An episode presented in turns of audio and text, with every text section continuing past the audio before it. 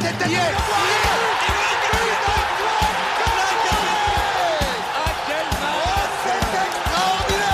Pauletta dans la surface d'affaire. Oh le but Oh le but exceptionnel encore une fois face à un Barthez maudit devant le portugais.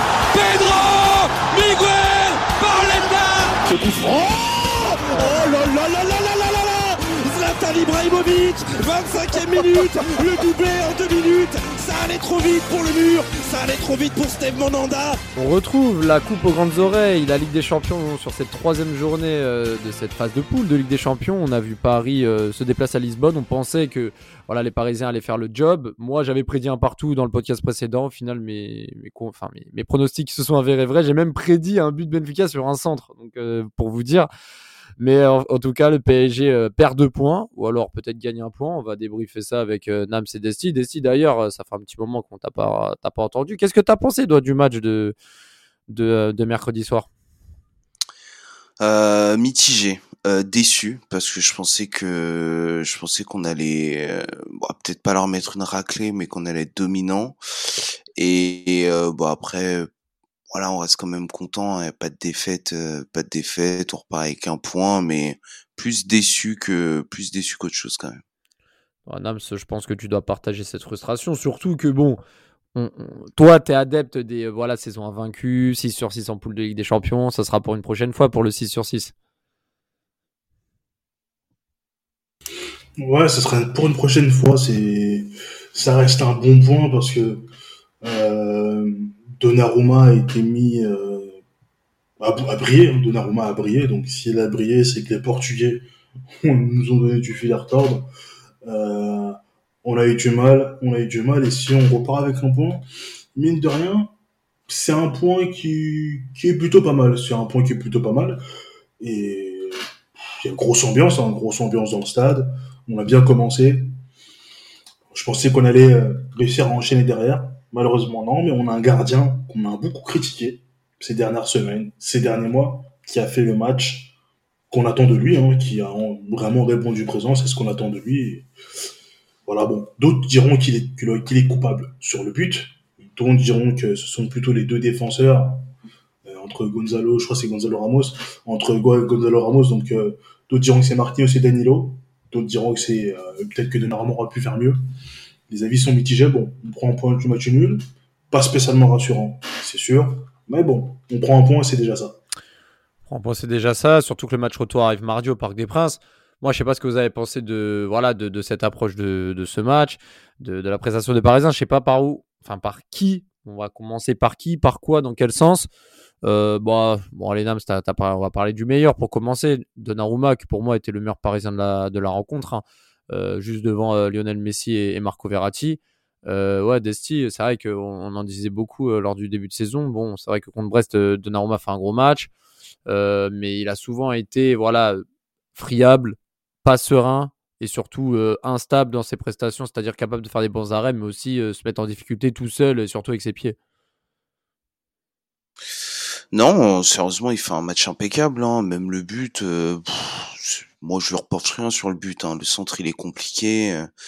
En plus, c'est un centre, euh, c'est un centre rentrant, enfin entre deux défenseurs et l'attaquant, donc c'est dur. D'ailleurs, c'est un but contre son camp, donc c'est dur. En soi, il fait, il fait un très bon match. J'ai trouvé rassurant. Je trouve que il est de plus en plus rassurant. D'ailleurs, euh, à chaque fois, à chaque euh, chaque match, enfin depuis le début de saison, il y avait toujours ces petites boulettes euh, voilà, qui relançait le débat Navas Donnarumma.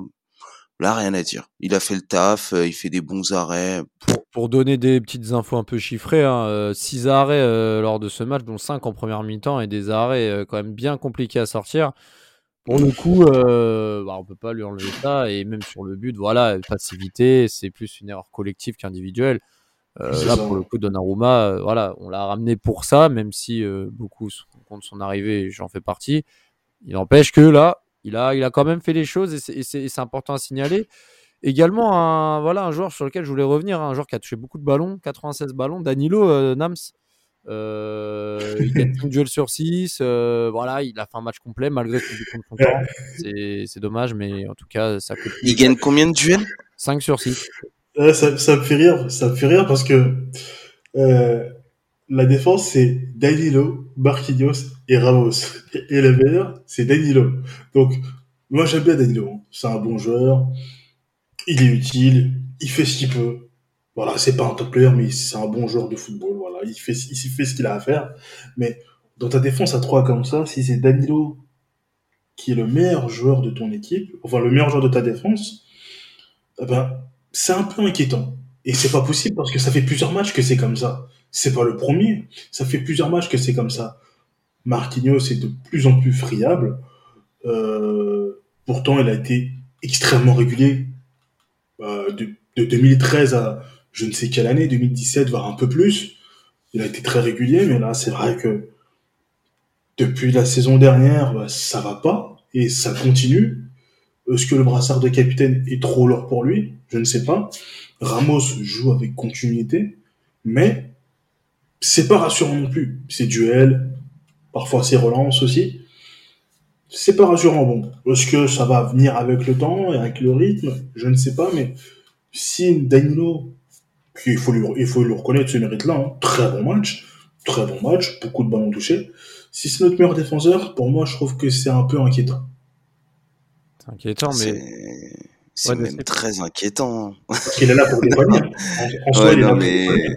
C'est ça, tu vois, t'es gentil dans tes propos, mais c'est très inquiétant. Enfin, bon, après, c'est vrai qu'il fait une meilleure saison, un meilleur début de saison Danilo, mais Danilo, ton meilleur défenseur à plusieurs matchs, alors que t'as du Ramos, c'est du Marquinhos. Ça. ça. me donne envie de, ça me donne envie de vous poser une question, c'est-à-dire que, avec les défenseurs que l'on a, est-ce que d'après vous, Campos et Galtier auront l'obligation d'acheter un défenseur central? Peut-être ça, ça part de rumeurs de Skriniar pour un retour à la charge. Skriniar qui a 6 mois de la fin de son contrat et qui sera en janvier et surtout qui fait pas un bon début de saison en plus. C'est ça, c'est ça. Ou alors, ou alors un changement de système, un changement de système qui pour moi, euh, peu importe le, système, 4-3-3, hein. 4-2-3-1, n'arrangerait ni Nuno Mendes, ni Hakimi, ni Neymar et ni Messi. Parce que ah, là, non, moi je pense, non, moi je pense que quand tu pars sur une, base en début de saison, je pense qu'il faut que tu t'y tiennes jusqu'à la fin de la saison. Surtout que là, on a des joueurs, on a quand même réclamé pendant deux ans ce système-là. Moi, je pense, que là, il, doit, il, doit, surtout euh, s'adapter par rapport euh, euh, à, à, sa configuration là. Bon, même si là, on a appris que Nuno Mendes va, va être absent pendant un mois après sa blessure contre Benfica. C'est beaucoup, hein, c'est terrible. ouais, bon après il va être absent limite euh, jusqu'à la Coupe du Monde. Hein, c'est beaucoup, parce qu'il y a combien de matchs ici la Coupe du Monde? Une dizaine? Ouais, bon peut-être pas, mais il y en a 8 ou 9, ouais, il y en a 8 ou 9. Je pense que ah, le rythme va être le rythme va être assez affolant. Là, ça veut dire que si je dis pas de bêtises, la phase de Ligue des Champions sera finie avant la avant le début de la Coupe du Monde, c'est bien ça? Ah oui, c'est ça, le dernier match. C'est lunaire. C'est lunaire. C'est lunaire. Et le truc, c'est que c'est lunaire parce qu'on n'a pas énormément de centraux. Alors, est-ce que El Shaddai euh, va se retrouver à jouer quelques matchs? Est-ce que parce qu'il faudra forcément faire souffler certains joueurs euh, le rythme de le match qui arrive, je pense que c'est sans précédent euh, dans l'histoire du football récent depuis les années 2000. Je pense qu'on n'a jamais vu autant de matchs joués. Donc là, ça veut dire que pendant jusqu'à 21 ou 20 novembre, ou 14 novembre, ou 13, je sais plus, il y aura un match tous les samedis. En fait, tous les samedis, on aura droit à du football. Et donc, euh, ça, peut être, compliqué pour aller après Coupe du Monde, parce que la Coupe du Monde, pour tous nos joueurs qui sont concernés, mentalement, ne serait-ce que, même pas physiquement, mais mentalement, ça va beaucoup puiser dans leur force. Alors, quand ils vont revenir, selon les résultats, selon comment ils auront digéré, il faudra qu'ils se remettent euh, dans le championnat et aussi dans la Ligue des Champions qui arrivera en mars. Donc c'est vrai que là, c'est une saison très très particulière et c'est vrai que j'espère que Galtier, Campos et le staff ont fait un travail en amont psychologique parce que c'est très c'est très important à gérer et je pense qu'il y aura quand même des recrues à faire venir. C'est fondamental. Là, on l'a vu, on avait des petits doutes. Moi, je pensais qu'on pouvait peut-être tenir avec cette défense, euh, voilà, pour quelques mois, pour bricoler, mais là, c'est le recrutement sera assez urgent. Si ce n'est pas Skriniar, moi, je me demande qui sera recruté parce que j'ai pu comprendre que Campos était très mécontent de notre entre guillemets assez mécontent de, de notre mercato. Donc euh, je suis curieux de voir le bricolage qui sera fait en, en, en, janvier et aussi fait intéressant parce qu'on va finir premier parce qu'après le match qu'on a fait hier, euh, ce sera compliqué quand même de, au parc, pas dit qu'on mette une raclée à Benfica. Ah, en fait, il faut que déjà pour que Paris euh, s'assure de finir premier, il faut absolument que le PSG gagne. Hein, ça, c'est une certitude. On va revenir un peu sur le match hein, euh, déjà aussi avant de faire les, les comptes entre guillemets. 20 euh, premières minutes très partagées parce qu'on a vu Benfica avoir beaucoup d'incursions. Hein. On a vu Donnarumma s'interposer à trois reprises à la fois sur Neres, Ramos et Ramos.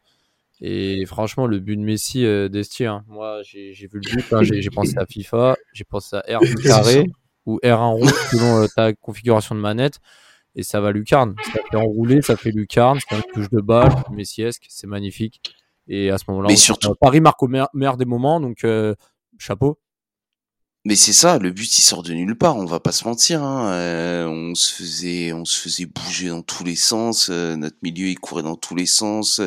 L'attaque elle arrive à rien faire et d'un coup en trois passes, euh, mais je crois que c'est Messi qui la donne à, à, à Vitinho, je sais pas trop quoi, et qui la remet à Mbappé, Neymar, Messi, tire but même moi j'étais enfin t'allais aux toilettes tu revenais et but tu comprenais pas ce qui s'était passé quoi. Tu penses ah, que euh, tu regardais un autre match quoi.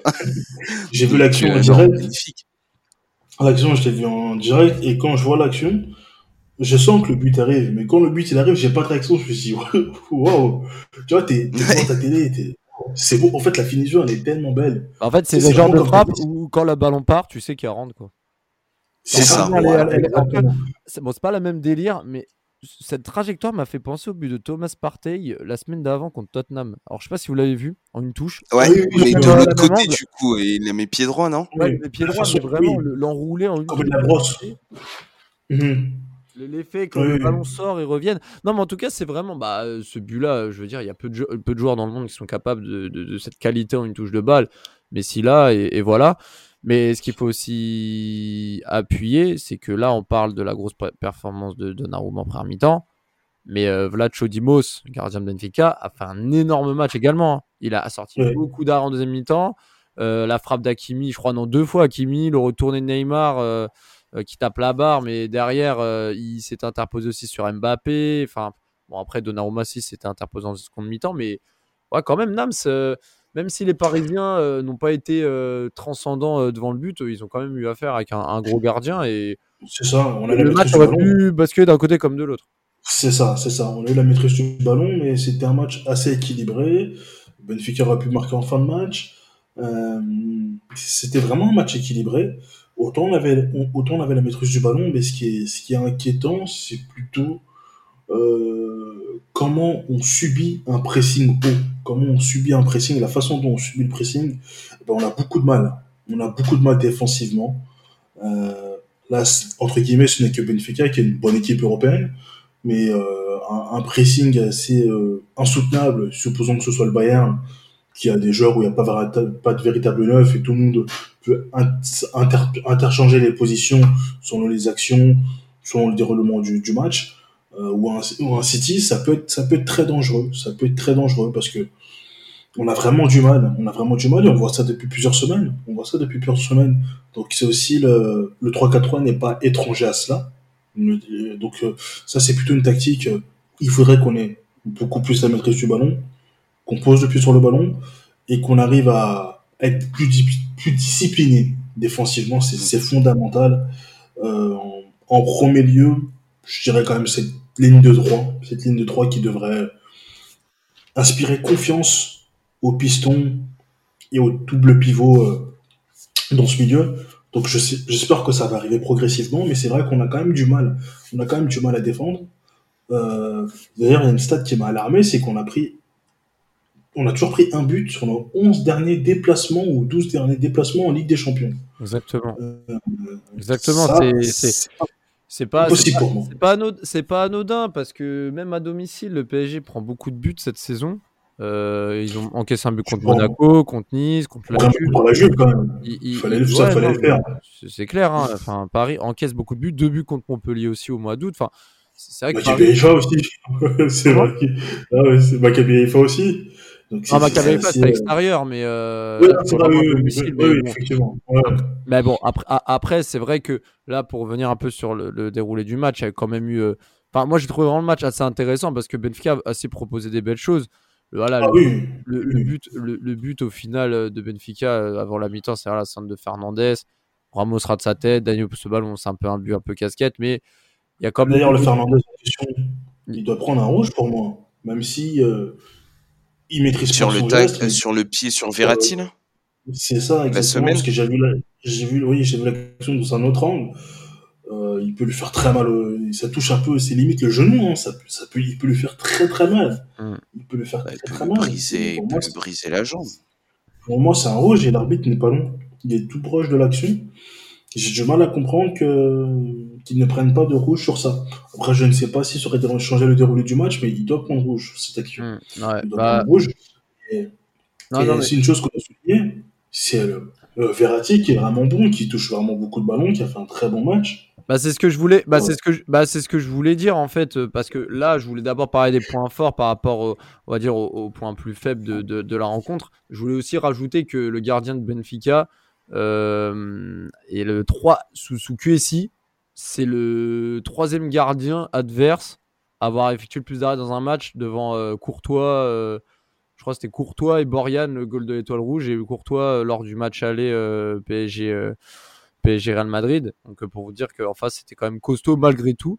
Mais pour revenir à. Verratti, c'est quand même très fort Verratti. Alors pour moi ça a été le second homme du match avec Messi en, en égalité. Il touche quand même 120 ballons. Il a récupéré C'est dingue. 6 ballons. là.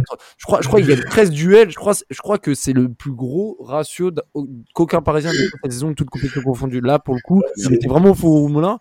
C'est vraiment ce qu'on attend de lui dans ce genre de match où, où l'équipe galère, clairement. C'est fou. moi, Non, les gars, fou. je vous dis, je suis verratiste. Hein, je suis un fervent croyant de Verratti. J'ai le petit, euh, le petit totem à la maison. Pour moi, ce mec, c'est un crack. Il est trop fort. Ouais. C'est peut-être le meilleur milieu de sa génération. Euh, il est vraiment beaucoup trop fort. Et à chaque match qu'il joue, il est trop fort. Il est trop bon. Après, les gens, ils vont dire, ouais, il attaque pas, il tire pas, il marque pas. Eh, on s'en fout. Ce mec Ça fait partie du jeu. c'est ça, ça fait partie de son jeu. Ce mec-là, quand il a le ballon dans les pieds pour aller lui prendre, pour aller lui chercher, il a une capacité à trouver les bonnes passes, à relancer le jeu, à, à subir la pression pour l'équipe. Il est trop fort. Il Bah, est c'est- juste trop fort. c'est un, c'est un- entre guillemets un petit parallèle avec Pogba. Il a les, il a les défauts de ses qualités, c'est-à-dire que les, les défauts qu'il avait quand il est arrivé en, en 2012, bah, il les a toujours aujourd'hui. Sauf qu'aujourd'hui, il est, il est un peu plus mature. Il est un peu plus mature et tu sens que, ouais, il, il prend, il prend vraiment la responsabilité du jeu. Il prend, le, il est toujours bien positionné, euh, toujours un jeu vers l'avant toujours, toujours, c'est- c'est- c'est- cette personnalité-là, toujours le- la, la volonté d'aller vers l'avant. Vous savez, il y a des joueurs, des, des milieux de terrain qui font des stats, hein, juste en faisant des passes latérales. Ouais. Mais lui, il a toujours la volonté de jouer vers l'avant, de dribbler, que ce soit dans sa surface, même si peut-être qu'un jour il perdra un ballon dans sa surface et qu'on on prendra un but dans un match important, on sait tous qu'il recommencera. Parce que ça fait partie de son jeu. Le risque, la prise de risque, la prise de risque. Je pense que même si tu le mettais comme coach, il continuerait de jouer comme ça. Et je pense que euh, Verratti, ce qu'on pouvait critiquer, c'était bah, toujours un moment où il est blessé. Là, il joue avec continuité. Et à côté de lui, il a un joueur qui, avec qui il peut avoir une belle relation technique. On a souvent dit que voilà, il manquait un joueur technique, il manquait un joueur. Il a un joueur avec lui technique, c'est-à-dire supposons que maintenant on passe à un milieu à 3, bah, tu mets un Danilo Pereira en 6 et tu mets en relayeur euh, Verratti et Vitinha et ce serait ça bougerait pas en fait la qualité technique entre les deux je pense que ça, ça bougerait pas il, a- a, a vraiment le joueur qui, lui- fallait et plutôt Vitinha c'est plutôt bien adapté et je pense que ouais, Verratti euh, franchement le match quand même, qui en première mi-temps, euh, pour moi, euh, a eu un peu de mal. Il a fait une meilleure deuxième mi-temps, mais sa première mi-temps, j'ai trouvé un peu. euh, oh, il a pas, pour moi, il a pas livré une grosse performance comme Verratti pour le coup. La ouais il a Verratti- pas été, ça n'a pas été fou pas mauvais pas, pas, pas, pas, pas fou mais pas mauvais non plus mais c'est vrai que tu vois que la relation technique entre Verratti et, et Vitinha euh, ça va mieux de, de, de match en match Mais Verratti, voilà, après, comme tu Desti disait, c'est un très bon joueur, c'est un crack, etc. Mais je pense que, justement, vu que c'est un très c'est bon joueur. plus c'est un qu'un très bon joueur. Ce mec, c'est un l'attend, génie, c'est un crack. mais en fait, mais en fait, on l'attend. On l'attend dans les matchs, en fait, les, très, eh, les matchs très importants. Demi-finale, quart, demi-finale, finale. C'est là on l'attend. Parce que c'est un joueur hors catégorie, c'est un joueur qui a un gros talent. même en sélection, je pense qu'on attend aussi dans des matchs importants, on attend qu'il qu sorte euh, l'équipe de, de Baudra d'une passe, d'une vision euh, que lui seul voit. Ah bah c'est de ça qu'on attend ce genre de joueur. C'est aussi aussi pour ça que les gens sont sévères avec lui, parce que les gens, les observateurs de football, les fans de football comme nous, ont conscience du talent qu'il a. Le talent qu'il a, il n'y en a pas beaucoup. Comme tu l'as dit, c'est un joueur génération 92. Euh, il n'y a pas beaucoup de joueurs. Hein. Il n'y a pas beaucoup de joueurs. Hein. Je prends un joueur 92, Isco. Aujourd'hui, Isco, il est assez Ouais, tu vois Donc pourtant, ça, ça reste un très bon joueur. Mais Verratti, il est constant. Alors beaucoup diront oui, il est constant en France, mais on l'a vu en match en Ligue des Champions, on l'a vu faire des matchs contre des grosses équipes.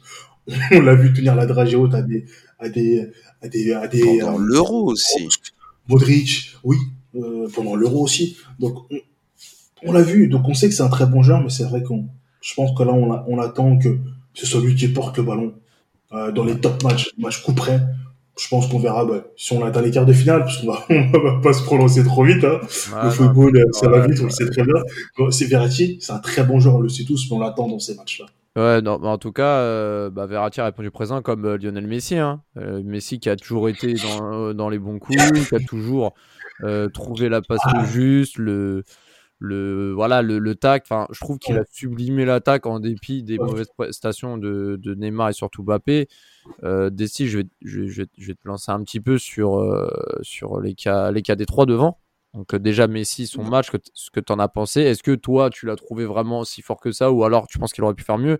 Et surtout Mbappé, parce que Mbappé, comme on le dit sur chaque podcast, on va pas s'éterniser dessus. C'est très souvent un bon match, un voire deux mauvais matchs derrière ou alors quand je dis mauvais match, c'est relatif, c'est mauvais match par rapport à ce qu'il peut apporter et ce qu'il sait faire.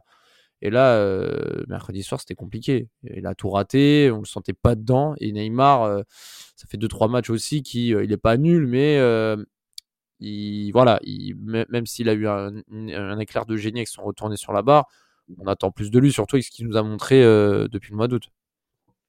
Non, c'est sûr. Après, Neymar, il fait pas un mauvais match. Je pense parce que c'est un peu à l'image de l'équipe où tu as une première mi-temps où on subit beaucoup, donc tu le vois moins.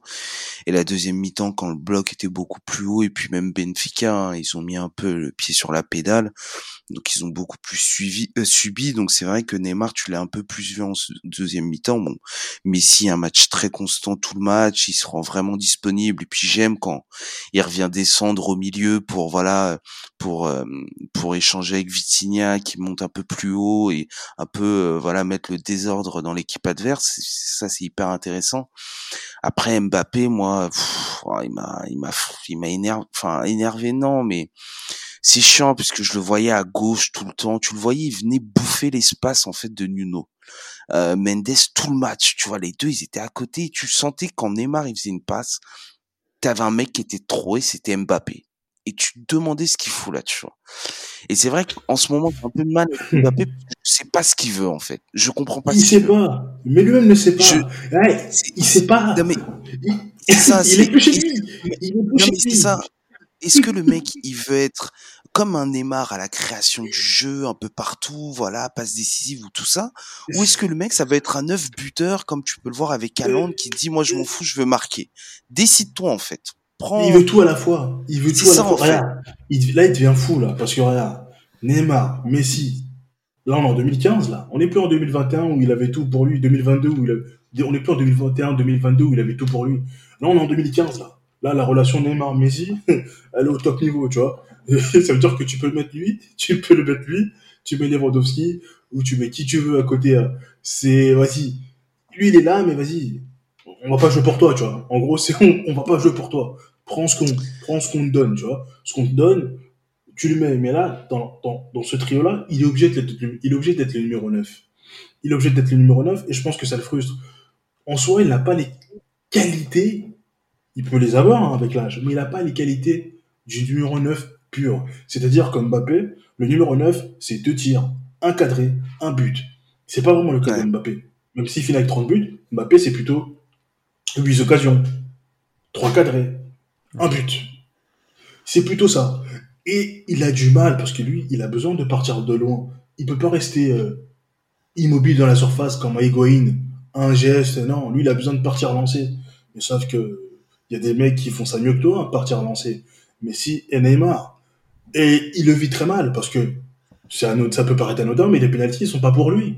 C'est pas toi qui les tire mieux dans les trois là. Dans les trois, c'est celui qui, qui entre guillemets est le moins bon à l'exercice des pénalties. Neymar, Messi, Mbappé, et tu peux pas te permettre de dire oh la balle. Parce que là, encore là, c'était Neymar entre guillemets. Parce que Messi, Messi il prend le ballon. Vous pensez vraiment qu'il va dire oh Léo, la balle, passe-moi la balle. Mais genre, il va juste le regarder et il va tirer. Et derrière, Messi va tirer en le regardant, tu vois. Donc l'année dernière, c'était son, c'était son PSG. Il nous portait à bout de bras. Je pense qu'il je pense qu'il vit mal. Parce qu'en plus, son rival, entre guillemets, parce qu'on est en train de nous créer une rivalité Mbappé à Londres, ben l'autre est en train de tout, exploser. Lui, il n'est pas forcément très bien en ce début de saison.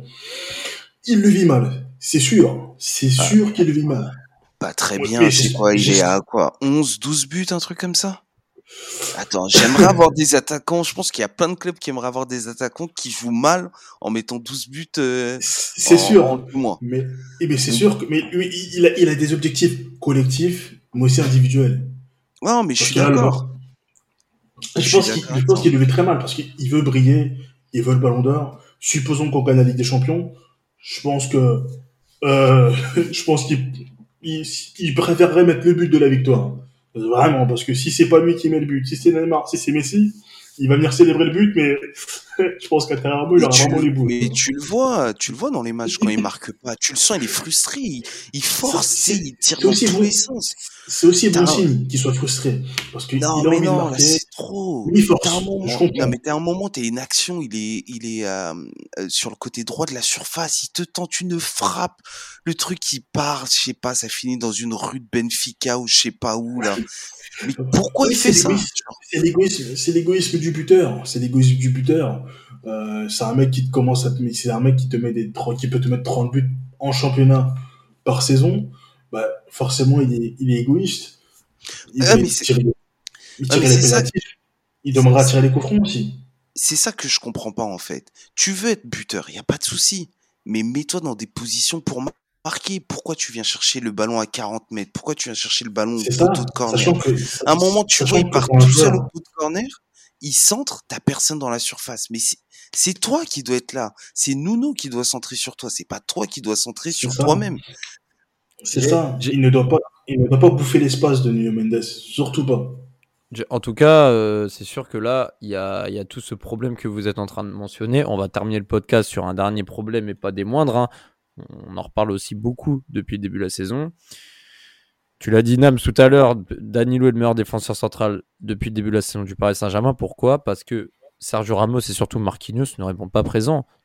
Mercredi soir, Marquinhos et Sergio Ramos ont encore été en dessous. Marquinhos, même si Marquinhos a gagné pas mal de duels de la tête et tout ce qu'on veut, euh, Ramos, on peut excuser son âge et ses problèmes physiques. Marquinhos, là aujourd'hui, euh, il a 28 ans. Je ne comprends pas pourquoi il a ce niveau-là depuis, j'irai pas bientôt un an, mais depuis six bons mois, voire huit mois. Donc là, il va falloir se poser les bonnes questions.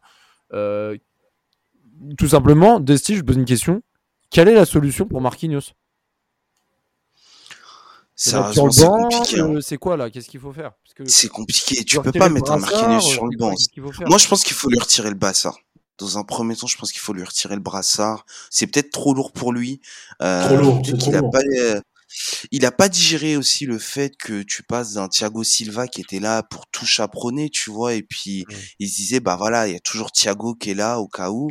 Là d'un coup, lui dit c'est toi le boss, c'est toi qui gères tout. Alors je dis pas qu'il est nul, hein, mais c'est vrai qu'au fil des saisons, au fil des mois, tu vois son niveau un peu régresser. Alors c'est vrai qu'il fait une deuxième mi-temps bien meilleure que la première, hein, mais t'as cette inconstance en fait qui est problématique, étant donné que c'est lui qui est censé être un peu la clé de voûte de notre défense à partir du moment où cette pièce-là, elle fonctionne mal, bah tu dis le reste, euh, c'est compliqué quoi. Enfin, qu'est-ce qui va se passer Donc, euh, je t'avouerai que pour moi déjà, c'est sur le brassard, faut lui retirer. Je pense qu'il faudrait le filer à quelqu'un d'autre, euh, qui, je sais pas, mais moi personnellement, je verrais bien Verratti. Voilà, exactement. Moi, Verratti, Verratti, vraiment, enfin, non, non, sérieusement, je verrais un Verratti. L'ancienneté, je pense que il serait un peu plus légitime avec le brassard d'aller parler à c'est le mec, il arrive même pas à communiquer avec les arbitres sans, sans les toucher. Oui, mais avec le Je trouve brassard. que ça s'est amélioré quand même. Ça s'est amélioré. amélioré. Hier, Il a encore. Ah bah attends, mercredi, là, euh, le PSG, moi j'ai l'impression qu'en en Ligue des Champions, surtout quand ils ne gagnent pas un match, il y a toujours des, des conflits avec l'arbitre. Enfin, j'ai l'impression qu'à chaque fois, alors ok, le PSG, parfois ils sont un peu lésés, mais à chaque fois, j'ai l'impression qu'ils n'arrivent pas à accepter la contre-performance et les, les- les joueurs les plus, les plus taquins que les arbitres euh, se mettent en avant. euh, Neymar, Verratti, bah, comme on a vu hier en fait. C'est c'est souvent pareil et bon. Après, à tort ou à raison, mais je sais pas, Verratti, je le trouve quand même assez virulent par rapport à ça. Enfin, après, c'est mon avis.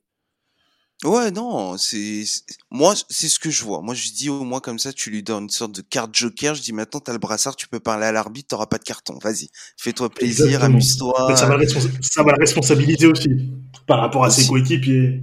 Par rapport... En plus, c'est un ancien. C'est peut-être, euh, quand on voit, la, qu'on qu'on voit, voit le 11 de départ, bah, c'est le plus ancien. hein. Ça fait 10 ans qu'il est là. Donc ce serait plus légitime de donner à Verratti qu'à Ramos pour moi. Même si Ramos, avec tout ce qu'il Ah tout ce non, qu'il dégage, etc. Non, Ramos, Mais- quand même. Euh, Non. Là, là, là, c'est faire offense au Paris Saint-Germain que de donner le brassard à Ramos. Franchement, euh, non, C'est sûr, ouais. non, mais vraiment, attends. Le mec, non, non, être capitaine, c'est pas que un CV et, et une expérience. Ah, c'est sûr. c'est pas Ah, je ça. suis hein. d'accord avec toi. Ouais. Je suis d'accord avec toi. Mais je pense que si, je pense que Ramos est très euh, respecté dans le vestiaire, très écouté. Mais moi, je te, je pense que eh, je te jure, eh, moi, je te jure, je le donne à Danilo. Là, des, des mecs qu'on a dit. Je te jure, je le donne à, à Danilo parce que Danilo, déjà, il est très écouté. Il est très écouté. C'est quelqu'un qui parle beaucoup.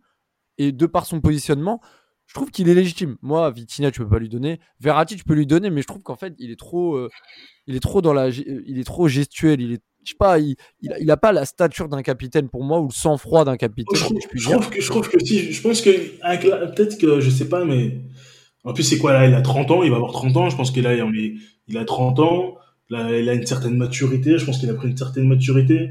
Je pense qu'il, Verratti aussi, il peut être écouté en plus, qui en plus, le truc, c'est qu'il est excellent sur le terrain, donc c'est un sacré, un sacré joueur, et souvent régulier. Donc il aurait du poids. Danilo, je, je serais un peu, un peu surpris de le voir avec le brassard. Mais je pense que, tu vois, avec son gros crâne, s'il vient vers toi, il, il te dit de te replacer. Je pense que, Je pense que ne ne tiendra pas son surnom de policier ou de CRS pour rien pour le coup. Là, vraiment, euh, exactement. vraiment euh, Exactement. blague à part. Non, mais Sûr, je rigole. Après, moi, il y a un point aussi que, que je voulais noter vite fait rapidement là avant de terminer, c'est est-ce que vous trouvez pas que Galtier il a atteint sa première limite? Ah, mais déjà, Moi, j'ai on, on l'a l'impression abordé, bah, déjà, on l'a abordé dans d'autres podcasts. Quand moi, j'ai dit contre Brest que Galtier devait se remettre en question et vite et que beaucoup nous sont tombés dessus. Ouais. Bah là, franchement, euh, bizarrement, ça fait quelques semaines que ça se répète. Donc, euh, Ah, moi, je suis d'accord avec toi. Ah non, mais oui. Moi, je pense qu'il faut qu'il se remette euh, d'un de- euh, tous les points de vue dans la gestion. Bon, après, je pense que son vestiaire, il le gère, tu vois, mais dans la gestion des remplaçants, euh, même de Oui. tactiquement, tu vois, Ouais. genre faire rentrer des joueurs. Tu sais, hier, il fait rentrer Sarabia et Ruiz. Ouais, en fin de match. Qu'est-ce qu'ils ont vraiment apporté, quoi Ouais, mais surtout, il rentre à la Enfin, 85e à chaque fois. C'est ça, ils rentrer ont pas le temps. Ils ont pas le temps de mettre d'impact, de mettre leur touche, vois, faut que ça aille très vite. Solaire, Et euh, Hakimi aussi. Hakimi aussi, euh, Ouais, euh, Hakimi ça aussi. commence à être un, c'est un peu bizarre, hein, ce qui, ce qui nous fait, là. Et ces derniers temps, là. les prestations ne sont pas spécialement bonnes et Mukele, on voit qu'en doublure, bah, Mukele est beaucoup mieux en piston, euh, en défenseur central droit dans une défense à 3 plutôt qu'en piston jusqu'à présent. Donc, euh, va falloir qu'Hakimi euh, se remette au niveau très vite parce que sinon ça peut être aussi compliqué pour nous. Donc, euh, ouais, ça peut être ça peut être compliqué pour nous si euh, Hakimi ne retrouve pas rapidement son niveau. Ouais, Ouais, c'est clair. il y a deux trois petites alertes là. C'est que le mois d'octobre. Hein. on- Je, je crie pas au scandale, hein, mais c'est vrai que quand je, je vous écoute, il y a deux trois petites alertes. Je me dis, faut faire attention quand même. Ouais, non, mais en tout cas, c'est intéressant et on viendra pour le prochain podcast. On rappelle que Paris va se déplacer à Auguste Delaude à Reims un samedi soir. Euh, là, pour le coup, euh, il y a le PSG Benfica le mardi. Pour moi, alors là, PSG Brest, Galtier devait faire tourner. Il ne l'a pas vraiment fait. Là, il y a des blessés. Il y a Ben- PSG Benfica mardi. Et après, il y a PSG Marseille euh, Mm. dimanche d'après. Là, Galtier est obligé de C'est faire tourner. On verra ce qui se passera samedi. Ah, c'est Après- fou, ça va être fou.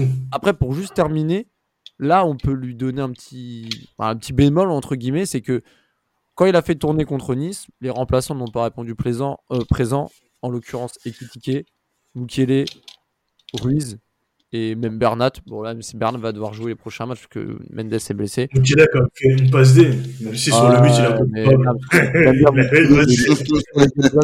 Mais bon, en tout cas, on verra. Je pense que Mukele jouera contre Reims. On débriefera. Donc là, on va vous, on va vous laisser parce que on va, on va essayer voilà, de vous laisser ce, ce contenu-là pour euh, garder un peu plus d'éléments pour le prochain podcast. Euh, merci en tout cas d'avoir été, euh, d'avoir été là pour écouter cet épisode. Merci à vous les gars d'avoir été présents. J'espère que Galtier fera tourner et surtout j'espère que Paris gagnera le match retour contre Benfica parce que si on finit pas premier de cette poule, bon déjà faut se qualifier, mais si on ne finit pas premier, j'ai un peu peur pour le tour suivant. Mais bon, ça n'engage que moi, on verra bien. Allez, bonne, bonne, bonne écoute et, et à très vite. Allez Paris, ciao ciao. Ouais, merci. Il est monté